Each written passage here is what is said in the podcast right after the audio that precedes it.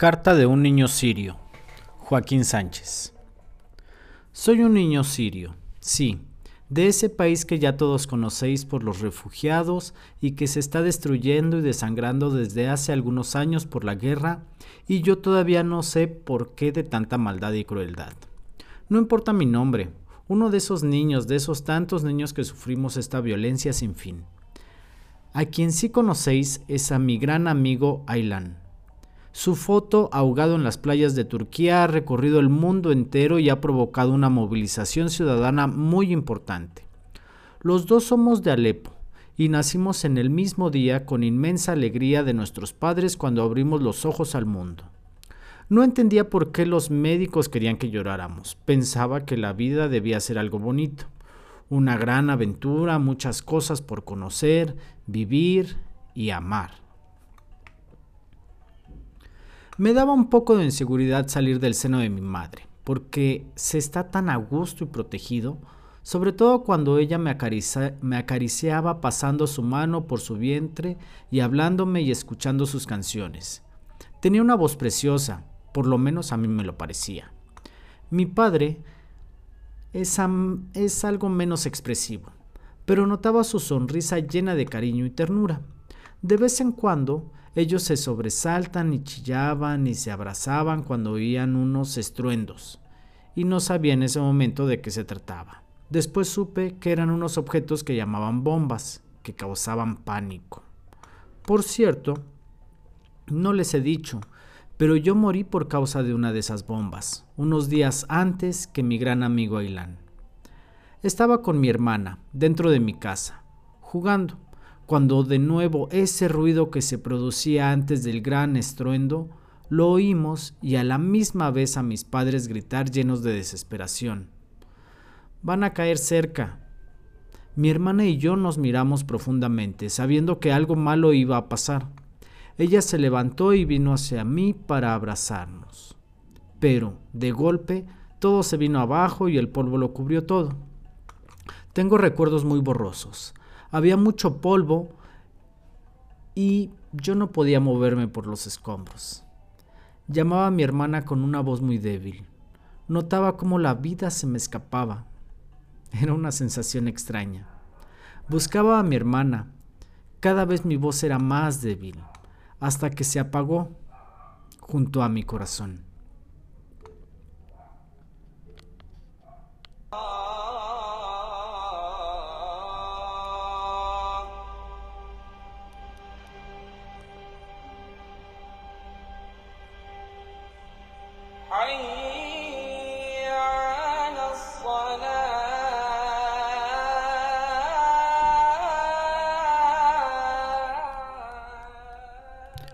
Alguien que no me conocía había apretado un botón, muy lejos de allí, y acabando con la vida de mi hermana y la mía.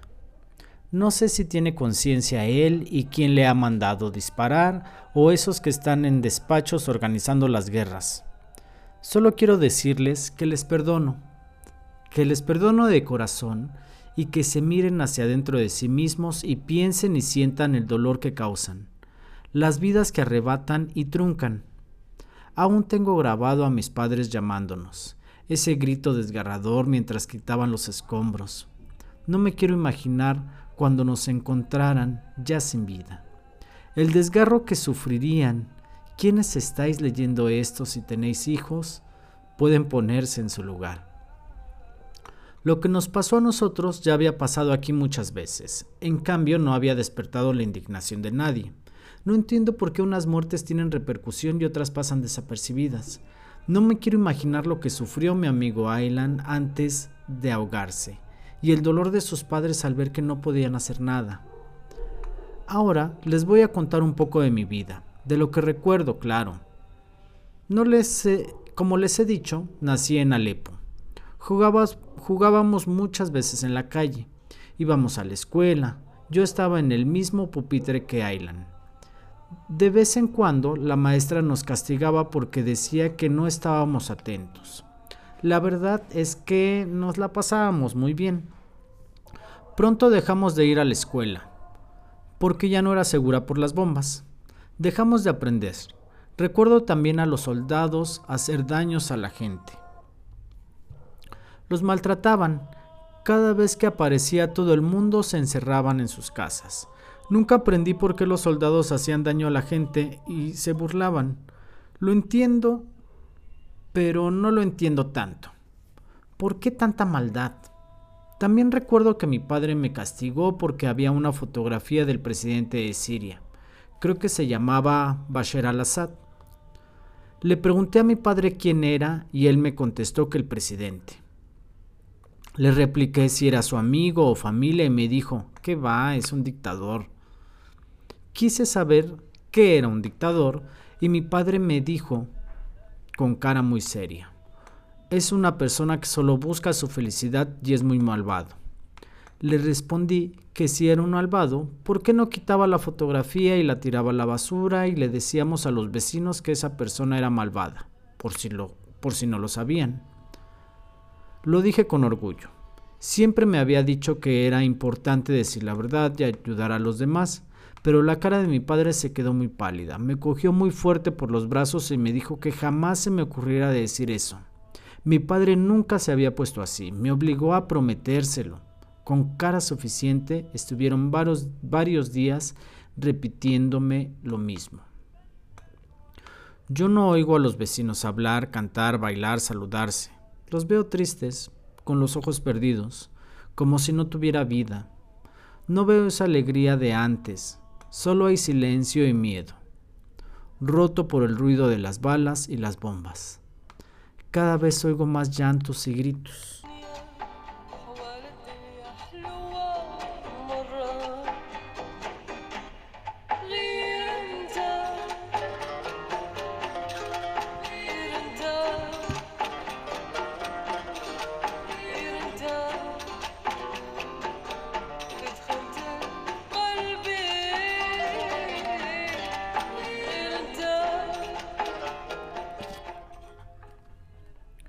Jugábamos en la calle, pero cada vez había menos niños, menos amigos. Le, le, preguntaba a mi padre por qué se iban y él me explicó que tenían dinero y se podían ir. Yo le pregunté a dónde y me dijo, a Europa, sobre todo, a Alemania, porque allí hace falta mano de obra calificada y barata. Yo no entendía nada y, y encima decía que eran los que vendían las armas. También se enfadaba por un país que se llamaba Arabia Saudita. Decía que era un país malvado, que daba dinero al Islam, que daba dinero al Estado Islámico para que compraran armas y que era uno de los causantes de tantas guerras que nadie los nombraba. Me decía mi padre que llegaría algún día en que lo entendería, pero ese día nunca llegará porque una bomba fabricada en Europa, Rusia o Estados Unidos había destruido nuestro hogar y nuestra vida. Bueno, amigos y amigas, me despido. Solo les pido que le den una oportunidad a la paz. Pero la paz se construye desde el amor, el diálogo, la ternura, la reconciliación y la justicia. No lo olviden que para muchos niños y niñas su presente es un infierno y no tendrán ningún futuro. Tenemos todo el derecho a la vida, a una vida bonita, digna. ¿Tan difícil es conseguirlo? ¿No se puede hacer nada? Se nos ha arrebatado la vida. ¿Por qué? Que alguien me responda, por favor. Que alguien me diga por qué mi última imagen es la de mi hermana asustada, corriendo hacia mí para abrazarse pero ni siquiera pudimos hacerlo. Por favor, que alguien me responda y de verdad. ¿No se puede hacer nada para cambiar este mundo? Los niños y niñas a quien nos han arrebatado la vida, tenemos derecho a que alguien nos responda y nos responda con sinceridad.